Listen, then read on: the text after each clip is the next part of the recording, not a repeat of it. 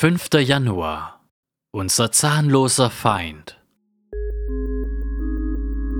Er hat euch, die ihr tot wart in den Übertretungen und dem unbeschnittenen Zustand eures Fleisches, mit ihm lebendig gemacht, indem er euch alle Übertretungen vergab. Und er hat die gegen uns gerichtete Schuldschrift ausgelöscht, die durch Satzungen uns entgegenstand, und hat sie aus dem Weg geschafft, indem er sie ans Kreuz heftete. Als er so die Herrschaften und Gewalten entwaffnet hatte, stellte er sie öffentlich an den Pranger und triumphierte über sie an demselben. Kolosser 2, 13 bis 15.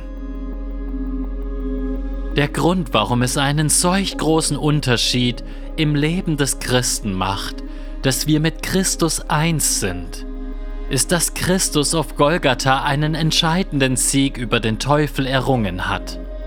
Er hat den Teufel nicht aus dieser Welt entfernt, aber er hat ihn in der Form entwaffnet, dass er ihm die Waffe der Verdammnis aus der Hand gerissen hat. Der Teufel kann Christen nicht mehr wegen einer Sünde anklagen, die nicht vergeben wäre.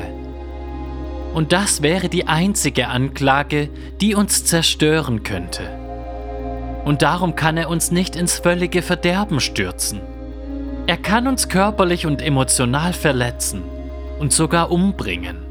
Er kann uns in Versuchung führen und andere gegen uns aufhetzen, aber er kann uns nicht zerstören.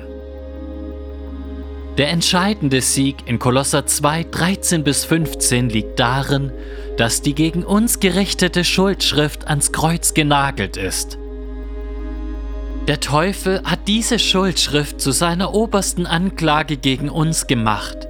Jetzt hat er keine Anklage mehr, die er im himmlischen Gericht gegen uns ins Feld führen kann. Er ist außerstande, das eine zu unternehmen, was er unbedingt tun will, nämlich uns zu verdammen. Er kann es nicht. Christus hat unsere Verdammnis auf sich genommen. Der Teufel ist entwaffnet. Wir können es auch mit Hebräer 2, 14 und 15 ausdrücken.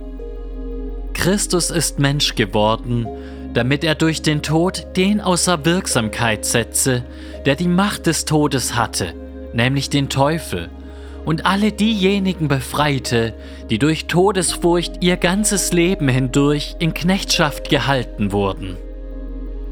Der Tod ist immer noch unser Feind, doch ihm sind die Giftzähne gezogen. Das Schlangengift ist ausgesaugt.